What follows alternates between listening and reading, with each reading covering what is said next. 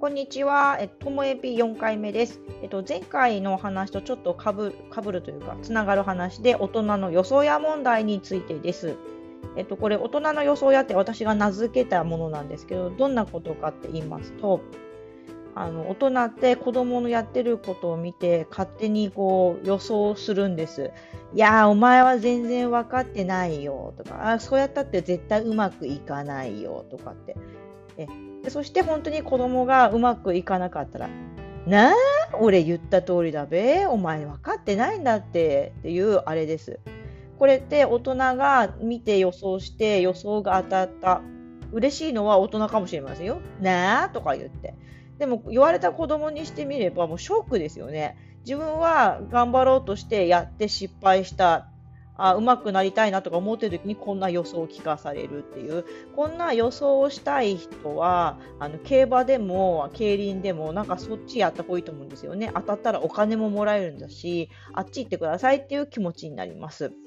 でえっと、じゃあどうしたらいいのかなっていうのを私なりに考えてあの取り組んでるんですけども、まあ、私はですね放っておく。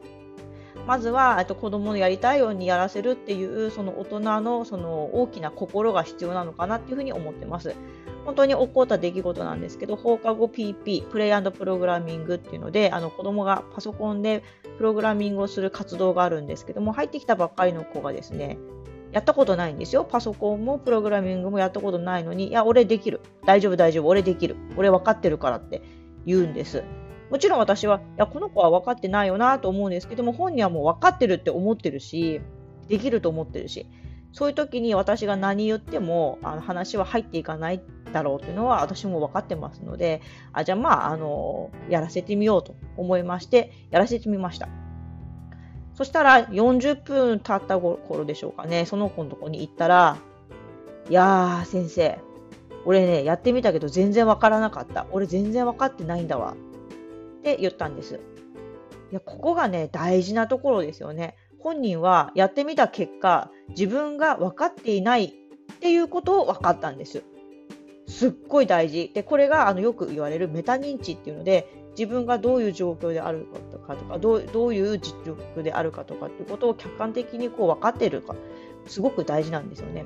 そしたらその子はもう分かってないってことを分かったから、私がじゃあ今度説明しながら教えてあげるねって言ったらもう、喜んで、じゃあ次回ねっていうふうにして約束して帰っていたんですけども、もちろんその後、実際に活動で一緒にやって、そしたら私の話もよく聞くし、わからないとこは質問するし、やっぱりその最初に1回放っておいただけで、こんなにも子供はまっすぐ取り組むんです。もしこれが予想屋だったら、もうゾッとしますよね。もうネガティブな気持ちにしかならないじゃないですか。ほれ、お前分かってなかったでるとか言いながら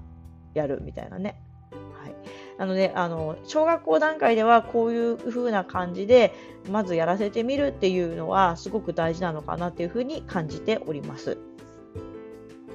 ね、予想屋だったらさ、もう本当に嫌ですよね。あの、勝手に言って勝手に怒っちゃうんですよ。例えば、お前は分かってないから話を聞けって言って説明し始めて、でも子供は分かってないと思ってないから話なんて聞かないんですよ。右から左でトゥーって感じで。で結果できなかったら、さっき言ったべやみたいになる人もいると思います。